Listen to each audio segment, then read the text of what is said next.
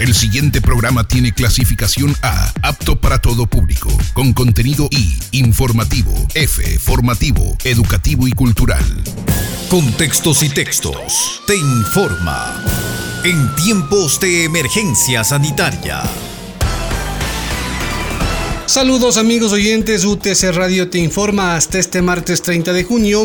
El Ministerio de Salud Pública reporta 55.665 casos confirmados por COVID, 4.502 fallecidos. En la provincia de Cotopaxi, 1.063 casos confirmados. Reiteramos la información, 55.665 casos confirmados de COVID en el Ecuador, de ellos 1.063 en la provincia de Cotopaxi, 4.502 personas fallecidas. Esta es la información oficial. Reportó para Contextos y Textos Fernando Salme. Y ahora, el detalle de la información más destacada registrada en el Ecuador. Saludos amigos oyentes, UTC Radio te informa. Capacidad hospitalaria en Quito está al límite. El presidente de la República, Lenin Moreno, hizo un llamado a la ciudadanía a no bajar la guardia ante el coronavirus. Esto, luego de la declaración del ministro de Salud Juan Carlos Ceballos, quien confirmó que existen 50 pacientes en lista de espera para ser transferidos a las unidades de cuidados intensivos, debido a que las 255 camas disponibles en Quito están llenas, tanto en centros públicos como en privados. Sin embargo, solicitó a la ciudadanía que en caso de presentar síntomas acudan por atención médica al centro de salud u hospital más cercano. Por su parte, el alcalde de Quito, Jorge Yunda, mencionó que el aumento de contagios podría llevar en algún momento a adoptar algún tipo de restricciones en el centro histórico y ciertas zonas del sur de la ciudad. Información que circuló con Ecoavisa. Continuamos con la información. Tribunal Contencioso Electoral aceptó a trámite la denuncia en contra del Contralor Pablo Celi por intromisión en proceso electoral. El Tribunal Contencioso Electoral tratará la denuncia interpuesta por Fuerza Compromiso Social en la que se acusa al Contralor Pablo Celi de arrogarse funciones e intrometerse en las elecciones del 2021. Por otro lado, la presidenta del Consejo Nacional Electoral, Diana Atamaín, compareció el día de ayer ante la Asamblea por el caso Arroz Moreno y el informe de Contraloría que determinó su destitución por no haber acatado la eliminación de cuatro organizaciones políticas. Sobre el primer tema, Atamaín aseguró que en las cuentas de Alianza País no existen registros de aportes de gerentes de empresas públicas para aquella campaña electoral, como lo denunció el portal La Posta. Respecto al pedido de destitución solicitado por el contralor Pablo Celi, Atamaín respondió que una autoridad también puede ser destituida por interferir en un proceso electoral. Información que circuló con Ecoavisa. Seguimos informando. Municipalidades anunciaron movilización para exigir al presidente Moreno los pagos pendientes. El representante de la Asociación de las Municipalidades de Ecuador de la Regional 5, Edson Alvarado, anunció que los 51 alcaldes del Guayas, Los Ríos, Santa Elena, Bolívar y Galápagos realizarán una movilización en Guayaquil para exigirle al gobierno nacional los pagos adeudados a sus municipios. No vamos a hacer ni desmanes ni nada, aclaró Alvarado en una rueda de prensa que se llevó a cabo el día de ayer.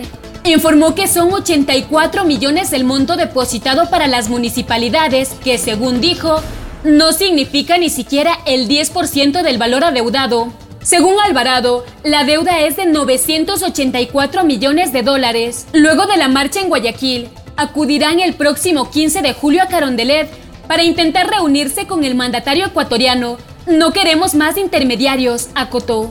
Por último, advirtió que, si no son recibidos por el jefe de Estado, las municipalidades que conforman la Zona 5 paralizarán sus actividades. Información tomada de Diario Expreso.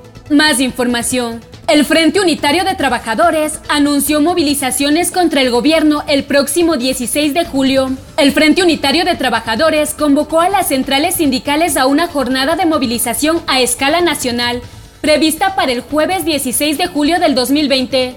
Además, anticiparon que ingresarán alrededor de siete demandas de inconstitucionalidad en contra de la ley humanitaria que el legislativo aprobó para enfrentar la crisis económica y social derivada de la pandemia del coronavirus. Información que circuló con Diario El Comercio. Para contextos y textos, reportó Silvia Vega. Saludos amigos oyentes, UTC Radio te informa. En la Tacunga, COE Cantonal evalúa permanente desarrollo de la pandemia. Según el informe de la Mesa de Salud, los contagios siguen creciendo en la provincia, pero dentro de los parámetros que se preveían.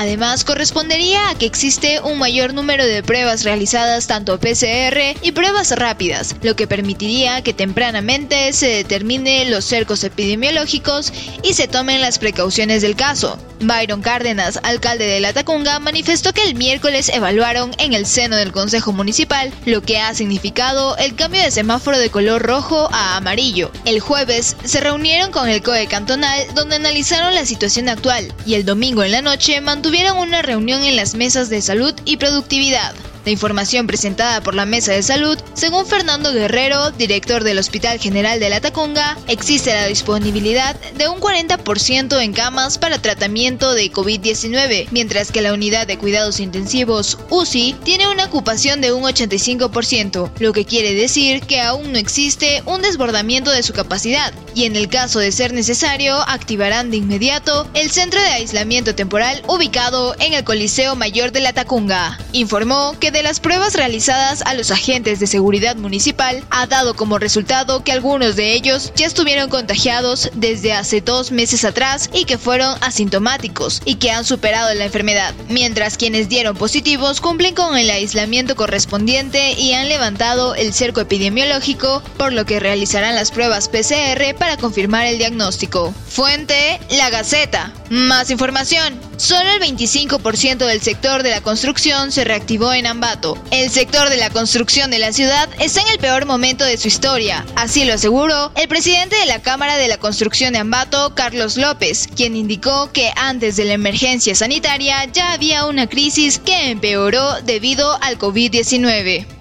Alrededor de 15.000 personas han perdido su empleo y estamos muy preocupados porque la reactivación ha sido totalmente lenta, aseguró López. El presidente de la Cámara mencionó que según los protocolos establecidos para evitar contagios de coronavirus, no todos los colaboradores pueden volver a sus trabajos, razón por la cual alrededor del 25% del sector en Ambato está activo actualmente. La crisis económica y las repercusiones en el poder adquisitivo de la población también afectan al sector, ya que las personas no tienen dinero para invertir en proyectos de este tipo. Otro factor que determina esta situación, según López, es la falta de agilidad en la emisión de trámites necesarios para iniciar construcciones como aprobación de planos, línea de fábrica, entre otros. Si antes obtener estos documentos era lento, ahora es muchísimo más, aseveró el presidente de la Cámara de Construcción, quien contó además que existe una gran paralización de obras más en el sector privado. Fuente, La Hora Tunguragua. Reportó para Contextos y Textos Alejandra Cela. Saludos amigos oyentes. UTC Radio informa. En Salcedo, desde este lunes 29 de junio, la compañía de transporte Moyambato de este cantón reactivó su servicio luego de cuatro meses de confinamiento por la presencia de la emergencia sanitaria en el país. Su gerente, Ángel Herrera, señaló que son 18 unidades las que estarían habilitadas para prestar el servicio, esta cooperativa tiene la ruta de Palama, Churoloma, Chanchaló, Yanayacu, Pataín, La Argentina, Coyanas, Barbapamba, Angamarca, La Universidad, San Francisco y San Pedro. En otras noticias, en Pujilí, Danilo Ochoa, abogado de la Junta de la Niñez y Adolescencia del Cantón Pujilí, dio a conocer que mediante la cooperación que ha mantenido con los distritos de educación, salud y otras instituciones, se ha podido identificar un problema entre la población infantil, ya que se menciona que en los cantones Pujilí y Saquicilí existen aproximadamente el 41% de desnutrición infantil crónica. Además, se ha propuesto hacer un llamado a la ciudadanía en general para que colabore ya sea con víveres en buen estado no perecibles, como también con ropa, vestimenta, calzado, entre otras ayudas, para ser canalizadas hacia los menores. En otro ámbito, en el cantón Pujilí de igual manera, el cuerpo de bomberos de esta ciudad informó a la ciudadanía a través de un comunicado de prensa sobre un accidente que se habría dado aproximadamente a las 20 horas 20 en la vía Pujilí-Latacunga, a 500 metros del motel El Emperador. El percance fue reportado al EQ 911. acudiendo a una unidad de rescate. Según el reporte, en el lugar se evidencia un vehículo pequeño sin ningún ocupante en su interior, colisionado contra el poste de alumbrado público, el mismo que tenía en la parte superior un transformador de energía. Mientras tanto, en el cantón La Maná, en el auditorio del Gobierno Autónomo Descentralizado Municipal de esta ciudad, la mañana de este lunes 29 de mayo se desarrolló una importante reunión con todos los integrantes del COE cantonal para planificar actividades con el afán de que el trabajo sea coordinado y ejecutado correctamente. Esta reunión fue promovida por el jefe del distrito de policía José Ramos y presidida por el ingeniero Hipólito Carrera en calidad de alcalde. Para finalizar, la Universidad Técnica de Cotopaxi invita a los profesionales a inscribirse en las maestrías de Electromecánica, Maestría en Desarrollo Local, Maestría en Lingüística aplicada al idioma inglés, Maestría en Administración de Empresas, Maestría en Sistemas de la Información, Maestría en Electricidad, mención Sistemas Eléctricos de Potencia y Maestría en Educación Básica. El proceso de inscripción está habilitado en nuestra página web www.utc.edu.es para más información, puedes contactarte a través de nuestras redes sociales oficiales. Nos encuentras como Universidad Técnica de Cotopaxi en Facebook, Twitter e Instagram. Una vez más, hacemos un llamado a la unidad, a mantenernos fuertes ante la adversidad con una actitud positiva. Al final, la vida vencerá. Para contextos y textos, reportó Marco Altamirano. La información del mundo. Hugo Pasarelo. A partir de este martes por la noche, Hong Kong vivirá bajo la nueva y polémica ley de seguridad aprobada solo horas antes por el Parlamento chino. El texto, según sus detractores, busca amordazar a la oposición y socavar la autonomía del territorio. Como respuesta, Estados Unidos dijo que pondrá fin a las exportaciones de sistemas sensibles de defensa a Hong Kong, que incluyen munición avanzada y equipamiento militar. La Unión Europea convocará este martes a la embajadora de Venezuela ante las instituciones europeas en respuesta a la decisión del presidente venezolano Nicolás Maduro de expulsar en un plazo de 72 horas a la representante europea en Caracas. La vicepresidenta del Parlamento Europeo encargada de América Latina, Dita Charanzova, pide a la Unión Europea que aplique la reciprocidad y expulse a la representante del gobierno de Maduro ante Bruselas. Esta expulsión es un ejemplo de que las sanciones dirigidas contra el régimen están funcionando. Desde enero de 2019 no hemos reconocido al régimen de Maduro. Por lo tanto, apoyo la expulsión de la embajadora del régimen ante la Unión Europea y espero que todos los Estados miembros con embajadores de Maduro hagan lo mismo. Es hora de mantenerse muy firme y seguir apoyando a las fuerzas democráticas en Venezuela. El gobierno chavista expulsó a la diplomática europea luego de que el bloque anunciara sanciones contra 11 funcionarios venezolanos, entre ellos la vicepresidenta Delcy Rodríguez. El primer ministro británico Boris Johnson lanzó un New Deal de 5 mil millones de libras para sacar al Reino Unido de la crisis en que lo sumió el coronavirus. Solo en el mes de abril el confinamiento provocó una caída de más del 20,4% del PIB, un récord histórico, y sin más ayuda el gobierno, el desempleo podría superar el pico de 3.300.000 parados que se alcanzó en 1984. Por su parte, Air France planea recortar más de 7.500 puestos de aquí a 2022. Si bien la mayoría serán retiros voluntarios y el no reemplazo de plazas vacantes, no se excluye despidos entre los empleados de los vuelos de corta distancia, así lo indicaron fuertes sindicales. Y hoy, por primera vez en la historia, un rey belga expresó su pesar por las heridas infligidas durante el periodo colonial en el Congo. Las disculpas fueron expresadas con motivo de 60 años de la independencia de la República Democrática del Congo del reino belga. Aquí estamos. Hacemos contacto directo desde el corazón de Cotopaxi con el personaje de hoy. UTC Radio, la radio de la Universidad Técnica de Cotopaxi, saluda al doctor Ricardo Hidalgo, doctor en medicina, investigador y catedrático. Gracias, doctor, por atender esta llamada telefónica. Fernando Salme le saluda. Queremos primero consultarle a usted cuál es su criterio desde el plano de vista de la investigación, del análisis, las decisiones que se han tomado y la situación que vive especialmente la ciudad de Quito. Bienvenido, doctor. Muchas gracias, un cordial saludo a la audiencia. Eh, bueno, la situación es bastante compleja, no es de ahora, ya viene más o menos este, mm, desde hace aproximadamente un mes. Y el hecho es que eh, se ha incrementado el número de contagios en la ciudad de Quito y por lo tanto las necesidades de hospitalización tanto en eh, eh, las unidades de cuidados intensivos como los requerimientos de cuidados intermedios. Eh, lo preocupante del tema es los mensajes ambiguos que se han dado por parte de las autoridades, es decir, están minimizando la crisis. Entiendo que hay que tranquilizar a la población, pero a la población hay que decirle la verdad y sobre todo hay que enseñarle por el porqué del distanciamiento social. Ahora bien, eh, se está echando la culpa a la indisciplina de la población. Eso es bastante relativo.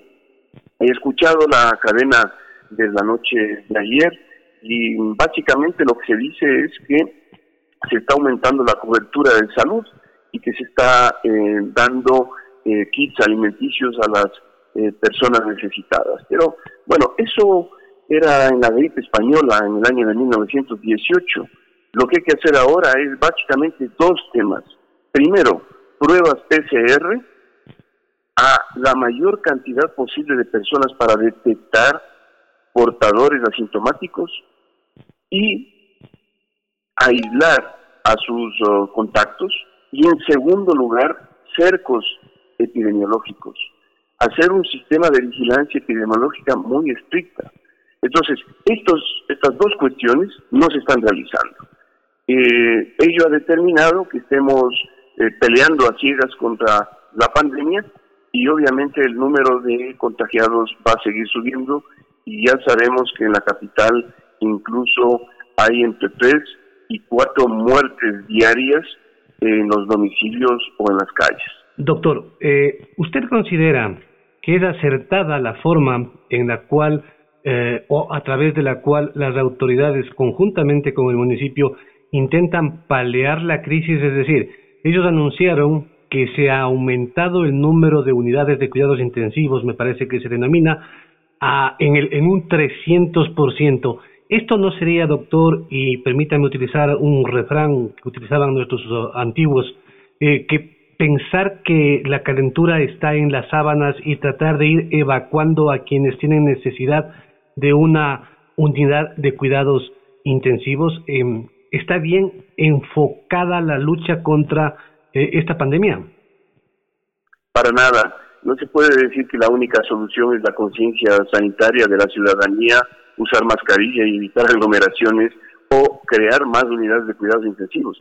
Sale más barato que la creación de las unidades de cuidados intensivos porque, ojo, no solo es el tema de la cama, del respirador. Detrás de cada cama hay un médico, hay una enfermera, hay un auxiliar, hay una infraestructura que es costosísima y le aclaro que ya no hay tantos médicos intensivistas en el país y están entrenando eh, de último momento a médicos internistas o médicos de familia, que no es lo mismo realmente. Entonces, eh, sale más barato que hacer nuevas unidades de cuidados intensivos o de incrementar las camas en las unidades de cuidados intensivos, la prevención, pues la prevención siempre es lo más barato. ¿Y cómo se previene? Haciendo pruebas. Eso es lo que hay que hacer. Pruebas y más pruebas. Vigilancia y cerco epidemiológico. Informar a la ciudadanía que no necesita salir obligatoriamente. Hablamos de las personas de riesgo mayores de 60 años de edad, hipertensos, diabéticos, que tengan enfermedades inmunológicas, que tengan enfermedades respiratorias de base como asma, enfermedad pulmonar obstructiva crónica, etcétera, que se queden en casa, que solo salgan las personas que por realizar gestiones, por trabajo presencial o por eh, hacer la compra semanal, salgan. El resto debe seguir manteniéndose en la casa. Fernando, el confinamiento tenía un solo objetivo, evitar el colapso. Entonces, ahora que ya está colapsado el sistema sanitario, con mayor razón debemos quedarnos en casa, porque mientras más gente se contagia, no va a poder ser atendida en los hospitales. Ese es el drama. Se han inventado una frase este, que dice lista de espera de cuidados intensivos. Eso no existe en ningún país del mundo. Eh, quien esté en lista de espera de cuidados intensivos está en la antesala de la muerte. Imagínese usted que no tengamos una lista de espera de cuidados intensivos, que tengamos 50 pacientes con apendicitis aguda, Si no les operamos en ese momento, tienen peritonitis, se complican y se mueren. Eso es lo que pasa con la lista de espera de cuidados intensivos. Doctor, se supone que el Estado, el gobierno, debía encargarse de llevar adelante una campaña para educar a la gente. Desde el plano de vista de la cátedra, ¿usted considera que esa campaña, ese proceso, se lo hizo, se lo hizo bien, se lo hizo mal, se lo está haciendo? Ni se lo ha hecho, ni se lo está haciendo. El Estado, para empezar, tenía la responsabilidad de liderar la crisis, no de delegar a los GATS, muchos de ellos sin ninguna capacidad de resolución. El Estado tenía la obligación de mantener la cuarentena hasta que se cumplan dos semanas el 17 de junio, se abrió el 4 de mayo. El Estado tenía la obligación de preparar protocolos para quienes están integrándose al trabajo. El único protocolo que ha hecho el Estado es el protocolo del Día de la Madre. Entonces díganme ustedes, ¿cuál es la responsabilidad del Estado? El Estado se ha convertido en un observador. El gobierno en este momento está en la retaguardia. Cuando quieren volver al confinamiento, aparece la ministra y dice que ya se han puesto de acuerdo con el alcalde y con el ministro de Salud pero yo no les entendí en qué se han puesto de acuerdo, porque no van a hacer absolutamente nada más de lo que ya se viene haciendo. En ningún momento habló de que se van a incrementar las pruebas, del número de pruebas diarias que se van a incrementar o de eh, los comités de vigilancia epidemiológica que estén en las calles, y pueden ser médicos generales, estudiantes de últimos años de medicina, brigadas que estén realizando pruebas y estén vigilando el confinamiento de la gente. Doctor, ¿y cuál es la participación, la responsabilidad que tendría el alcalde de la ciudad capital, que en un primer momento parecería ser o pareció ser que actuó mm, de manera, digamos, acertada. Sin embargo, al momento lo vemos muy timorato y aceptando las decisiones que aparentemente se le impone desde arriba, desde el COE nacional. Eh, ¿Piensa usted que el alcalde debe tener mayor presencia, mayor prestancia y tomar decisiones como por ejemplo una alcaldesa en la costa ecuatoriana, ¿no? Que decidió tomarse la pista de un aeropuerto y se la tomó en defensa de su ciudad. Podrá ser bueno o malo, pero se la tomó en defensa de su ciudad. ¿Cree usted que la actuación del alcalde de Quito está a la altura? Bueno, el doctor Yuna empezó con un entusiasmo y un liderazgo innegable eh, mientras ha ido pasando el tiempo, efectivamente se nota que eh, hay presiones de las autoridades gubernamentales y entonces eh, estamos ante una situación en la cual la pandemia se está manejando con criterios políticos, incluyendo al señor alcalde, que con criterios técnicos o médicos científicos. Doctor, y en ese escenario, ¿qué es lo que va a pasar en el Ecuador? Porque no es solamente Quito, yo le preguntaba por su vinculación con la capital ecuatoriana.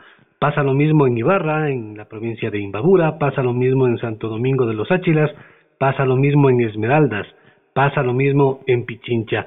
¿Cuál es el futuro que le espera a nuestro querido país? Cotopaxi, Bolívar, Tungurahua, El Oro y Azuay, las provincias orientales también. Eh, mire, yo no soy, este, no tengo la bolita mágica para adivinar el futuro, pero está claro que estamos ante un rebrote y que la actuación de las autoridades está dejando mucho que desear. En estos momentos no se trata de enmascarar las cifras ni de minimizar la situación, ni de que se hayan duplicado o, triplicado el número de camas cuando ya hay pacientes que no pueden ser atendidos en los hospitales y las unidades de cuidados intensivos eh, tengo entendido que incluso pacientes de Quito están siendo derivados a otras provincias y donde tampoco les pueden atender. Es decir, estamos ante un rebrote de imprevisibles consecuencias. Y doctor, ¿se ha hecho un análisis? ¿Conoce usted algo con respecto a la cantidad de dinero, a la cantidad de donaciones que han llegado al Ecuador y de parte de ustedes, los médicos, las personas que investigan este tipo de situaciones, ¿se está pidiendo algún tipo, no sé, de, de fiscalización, algún tipo de informe con respecto a lo que ha llegado al país, tanto en dinero cuanto en donaciones, para atender esta crisis sanitaria? Bueno, en realidad eh, creo que llegará el momento de la rendición de cuentas, ¿no? Y eso hay que esperar a ver cómo, cómo se ha administrado precisamente los ingresos que ha recibido el país. Yo no tengo la más mínima idea sobre ese tema. Eh, yo lo estoy viendo desde el, el ángulo médico-científico y me preocupa eh, las víctimas que no solo son víctimas de la pandemia, sino que son víctimas de las decisiones políticas que se han tomado o que no se han tomado. Ese es el tema. Más adelante vendrá la época de la rendición de cuentas y ya nos enteraremos, ¿no? Porque también, doctor, no sé si usted coincide, pero además de esas víctimas que usted menciona, están las víctimas de la pobreza. Es decir, los sitios que mencionó tanto el alcalde cuanto el COE ayer para el análisis de la ciudad de Quito no son pues el Quito Tenis o sus alrededores, no son el condado, son los sitios en donde la pobreza pulula en nuestra capital de la República y en provincias como Cotopaxi, doctor, la cifra de contagiados ya superó los mil y como usted menciona, hay casos en los que se derivan a otras ciudades en donde no reciben a esas personas que tienen la necesidad de ser atendidas y son personas de escasos recursos. Por eso hacía yo esta pregunta. Sí, bueno, se sabe que el virus se ha cebado en, los adultos mayores y en los pobres y en las poblaciones más vulnerables. No es coincidencia que la mayor cantidad de muertes en este país se haya dado en la ciudad de Guayaquil, que es la ciudad más inequitativa del país y una de las más inequitativas de la región.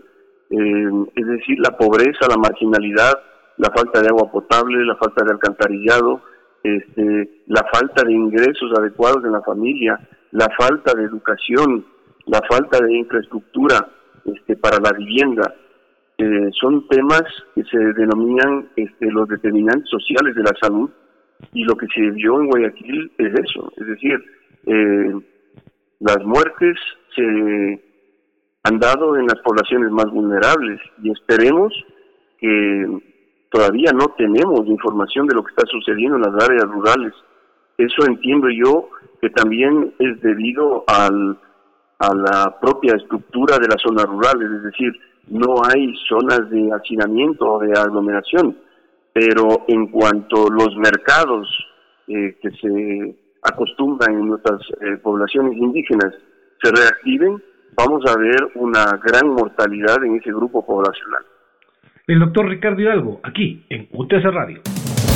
Hasta aquí la emisión especial de Contextos y Textos en tiempos de emergencia sanitaria.